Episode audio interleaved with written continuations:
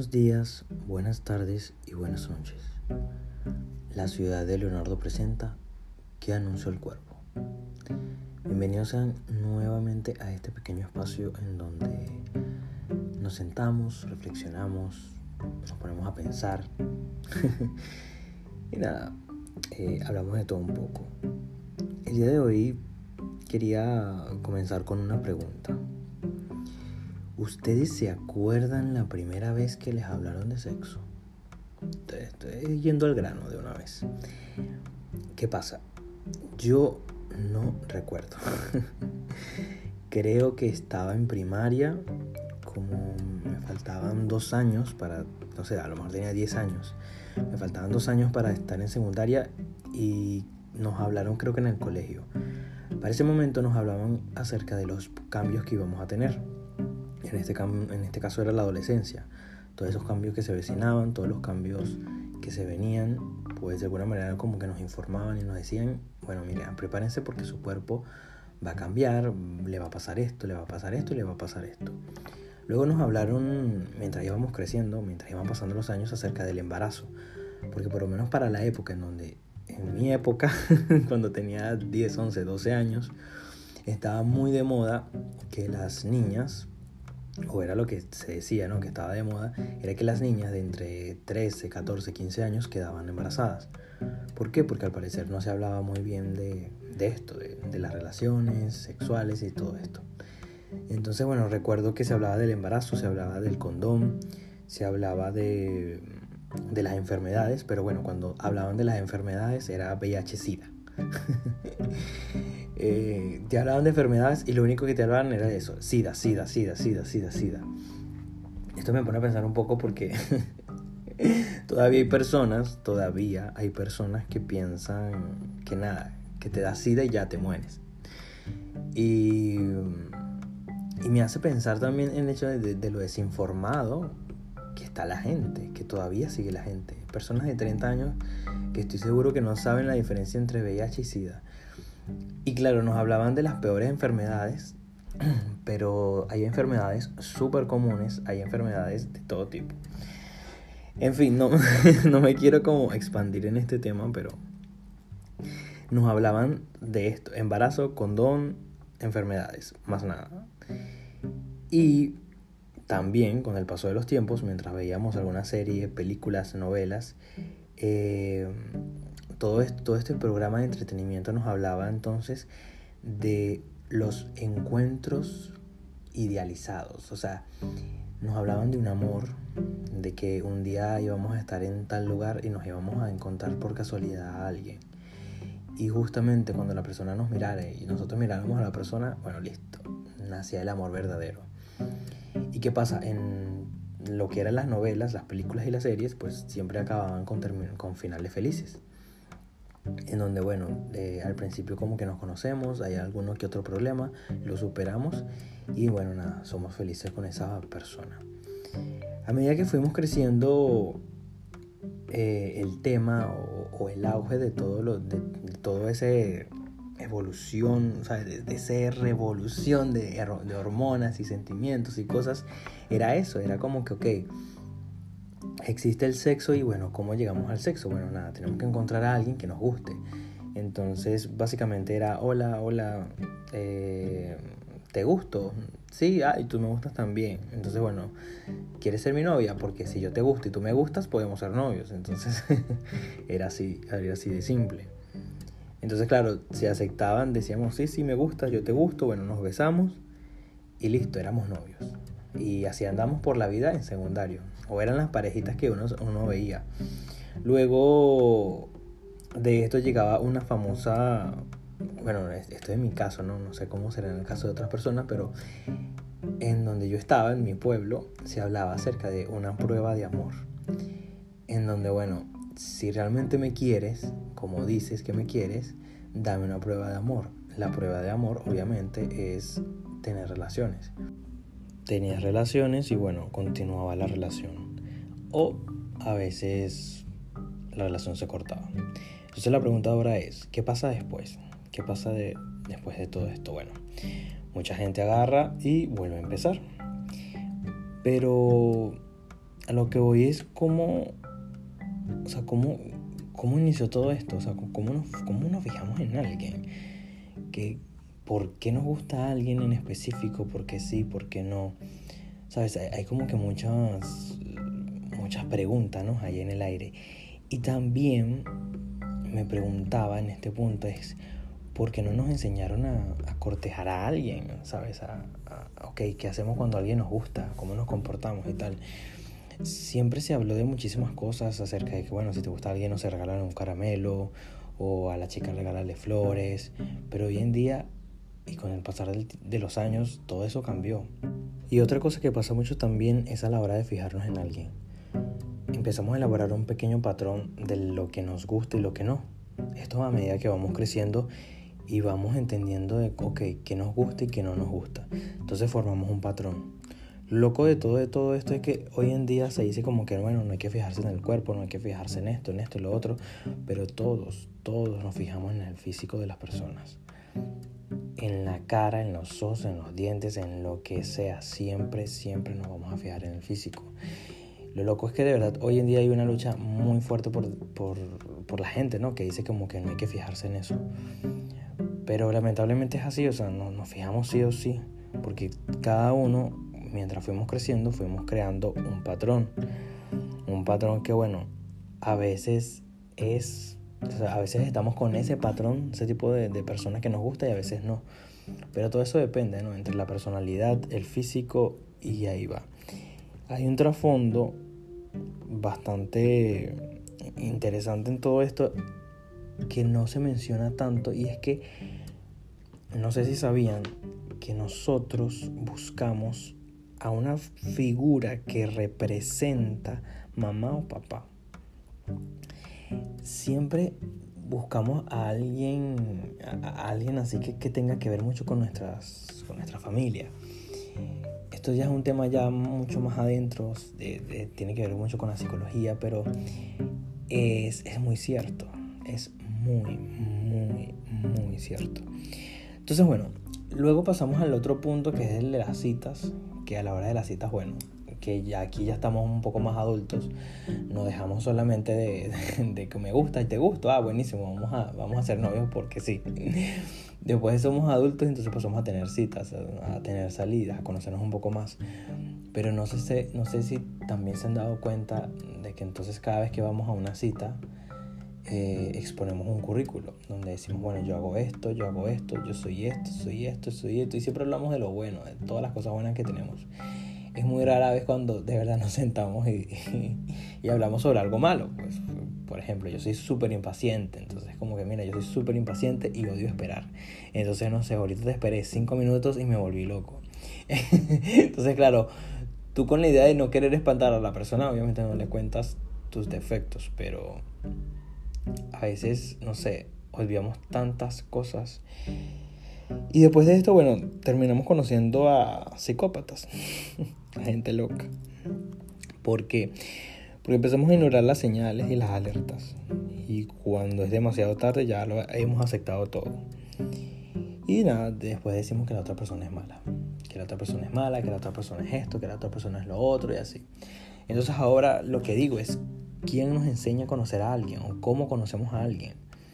Hoy en día la gente, la mayoría de las personas se conocen a través de aplicaciones. Están las redes sociales que nos ayudan a conectarnos con desconocidos que solamente por verlos en foto pues nos gustan.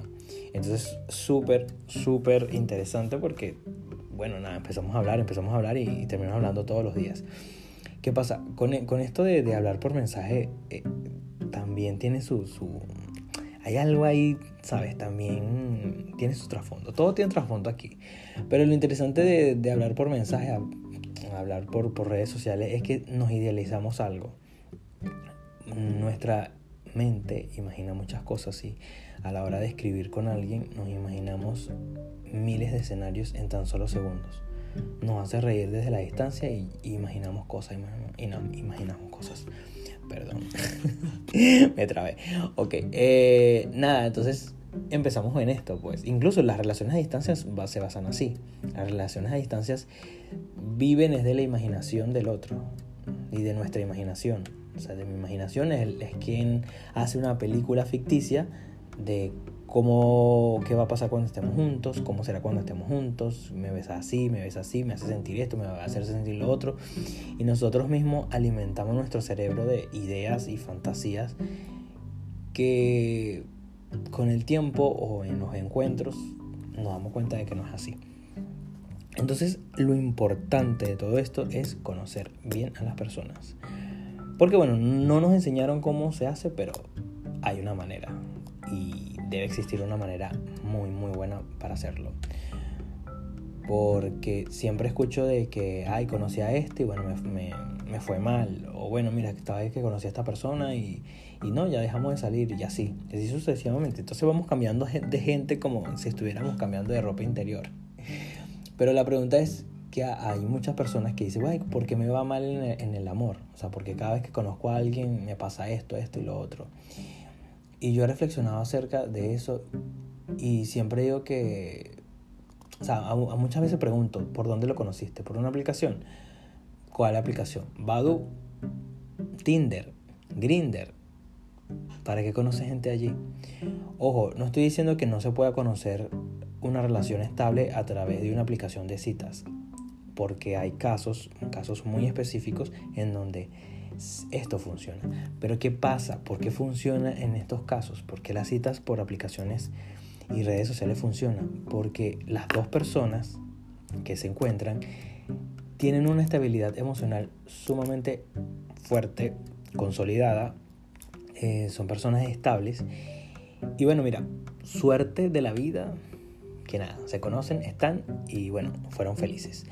Pero la mayoría del tiempo no es así una persona que está en estas aplicaciones siempre está buscando o sexo o algo más. Pero la mayoría de las veces, y esto porque me he dado cuenta, no saben qué quieren en sí. No saben qué quieren, son un poco indecisos, porque te pones a ver y es como que, bueno, tengo un abanico de opciones aquí, y entonces, bueno, esta persona que me está hablando me gusta y estoy hablando con ella, pero entonces vuelve a aparecer otra persona que me gusta más que con la que estoy hablando y vuelvo a hablar y vuelvo, vuelvo a hablar con esta, ok, me estoy trabando. Después de hablar con esta, vuelvo a hablar con otra persona porque mira, tiene otra cosa que me gusta más y así. Entonces terminamos hablando con un montón de personas y no nos decidimos por quién hablar. Entonces, bueno, hablamos con esta porque, bueno, estamos hablando más con esta, pero esta que me gusta no me está respondiendo como yo creo que me responde. Entonces, bueno, después me responde, entonces vuelvo a hablar con esta, entonces termino dejando a esta con la que había hablado y así sucesivamente. Y esto se hace una locura, una ensalada. ¿Para qué? Para nada, para terminar en la misma. Terminamos unos solos y otros con otra gente que ni siquiera conocemos bien y formamos una relación basada en el sexo, donde nos conocemos, tenemos sexo, me gustó el sexo y nada, seguimos saliendo y bueno, construimos algo así de la nada. Entonces, claro, a lo que voy es, nos hablaron siempre del sexo, pero nunca nos hablaron de cómo nos conocemos. Nos hablaron de, de, las enfermedades, nos hablaron de todas las cosas que teníamos que prevenir, pero nunca nos hablaron de que hay que cuidarnos de las otras personas, porque las otras personas nos pueden hacer daño. Nos hablaron de todo menos de inteligencia emocional. Nos hablaron de qué necesitamos nosotros para poder conocer a alguien. Y, y cuando me refiero a qué necesitamos es qué tipo de inteligencia emocional tenemos, somos estables, qué tipo de concepto de relación tenemos para nosotros poder, sabes, avanzar en lo que queremos. Entonces, claro, ¿cómo conocer a alguien? ¿Por qué? ¿Qué nos gusta? ¿Qué no nos gusta? Pero antes de eso, realmente nos conocemos a nosotros mismos. Si yo te digo a ti, dame 10 defectos y dame 10 virtudes, ¿tú llenarías la lista? Yo te puedo llenar la lista fácil de 10 defectos, pero de 10 virtudes, ¿la llenarías? Mmm, coye, difícil. Ni yo podría llenarla ahorita, sinceramente, ¿no? Te estoy hablando con la mayor sinceridad del mundo. Entonces empezamos, no nos conocemos, pero queremos conocer a alguien más. Entonces, ¿qué estamos haciendo? Pero a la hora de conocer a alguien, hay varios tips que por lo menos yo implemento. Y es lo primero, lo primero. Eh, preguntamos qué relación tiene con el papá y qué relación tiene con la mamá. Porque depende de la relación que tenga con su papá y con su mamá, esto va a definir el tipo de relación amorosa que la persona pueda tener. Esto es súper importante.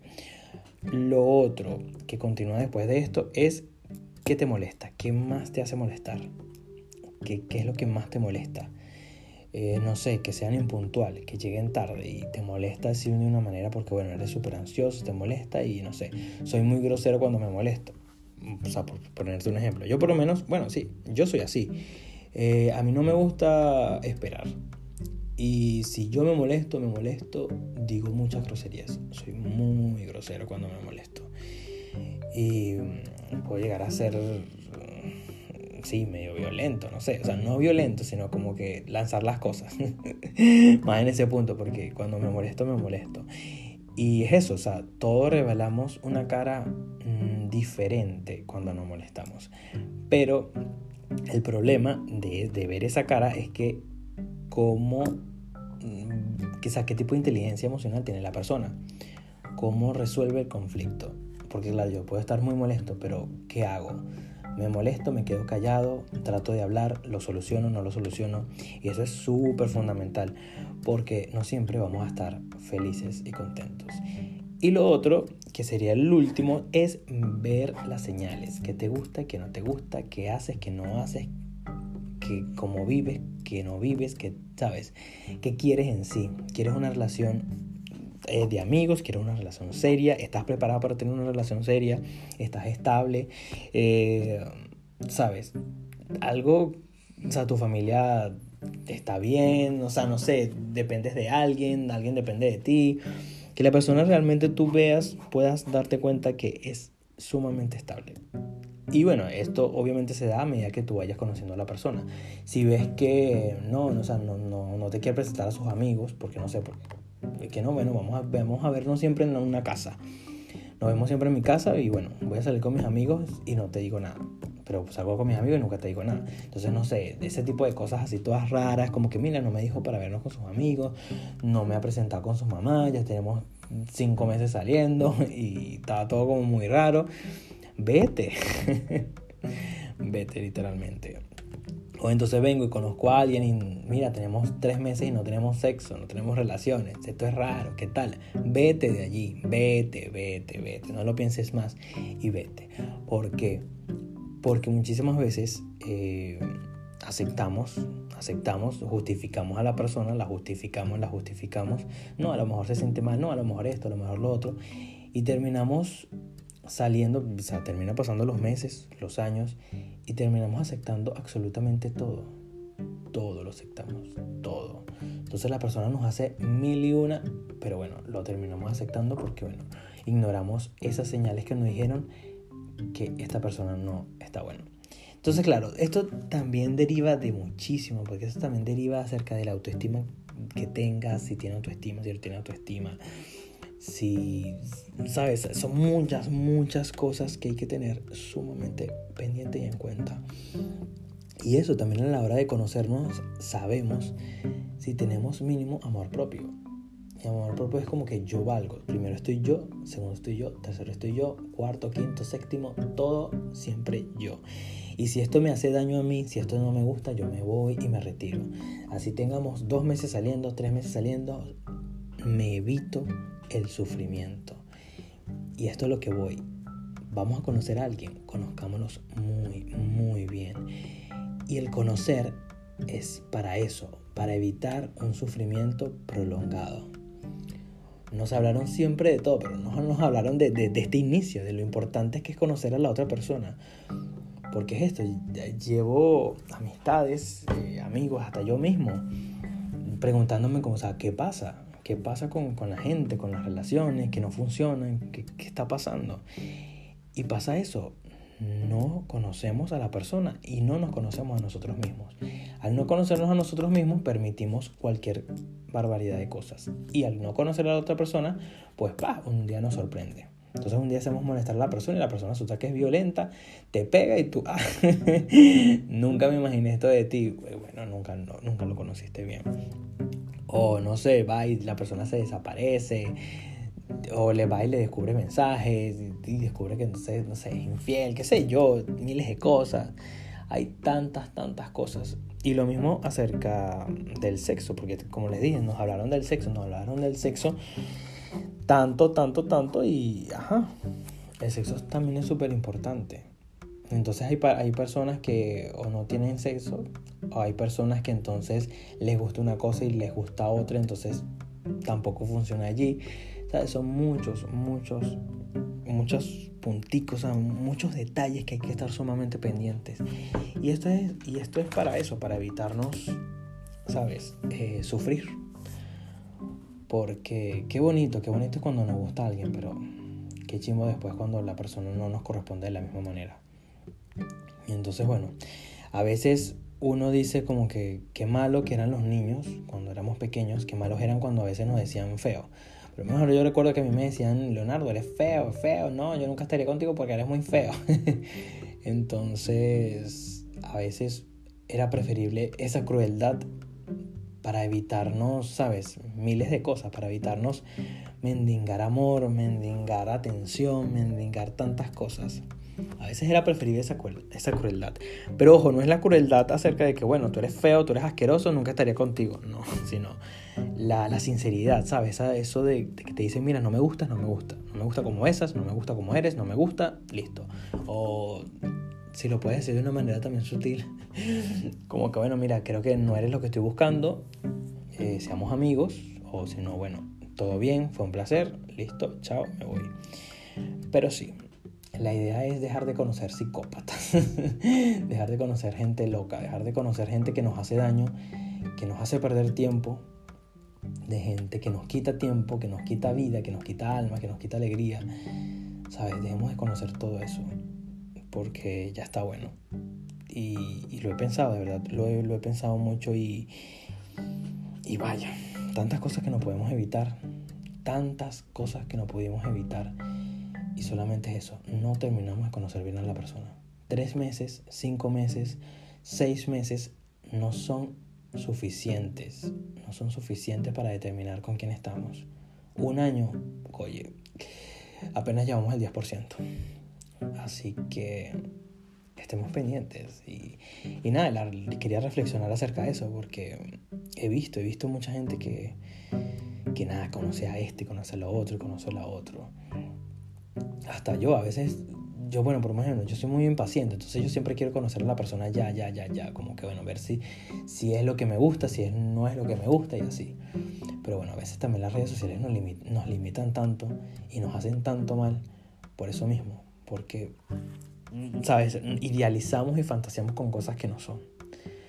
Entonces, bueno, siempre he dicho también que es preferible conocer a alguien por la casualidad.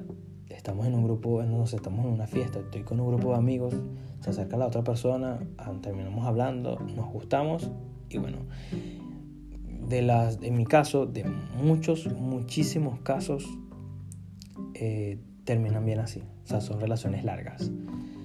Y cuando les preguntas cómo se conocieron, tenemos cinco años, cuatro años, tres años, sin, no sé, ocho años, y nos conocemos así de casualidad, un día estaba la vista y habla. A veces eh, obviamente idealizamos, idealizamos las películas y todo esto, pero ese tipo de encuentros cara a cara considero yo que son los más efectivos. No sé. Y que las aplicaciones simplemente, no sé, nos mienten. Una foto nos miente mucho. Estoy seguro que sí. Porque sí, recuerdo una vez que me pasó que, en la foto era una cosa y en persona parecía, o sea, era como la foto, pero de perfil se fue el encanto. Entonces como que no. hay muchas cosas de verdad que hay que estar pendiente.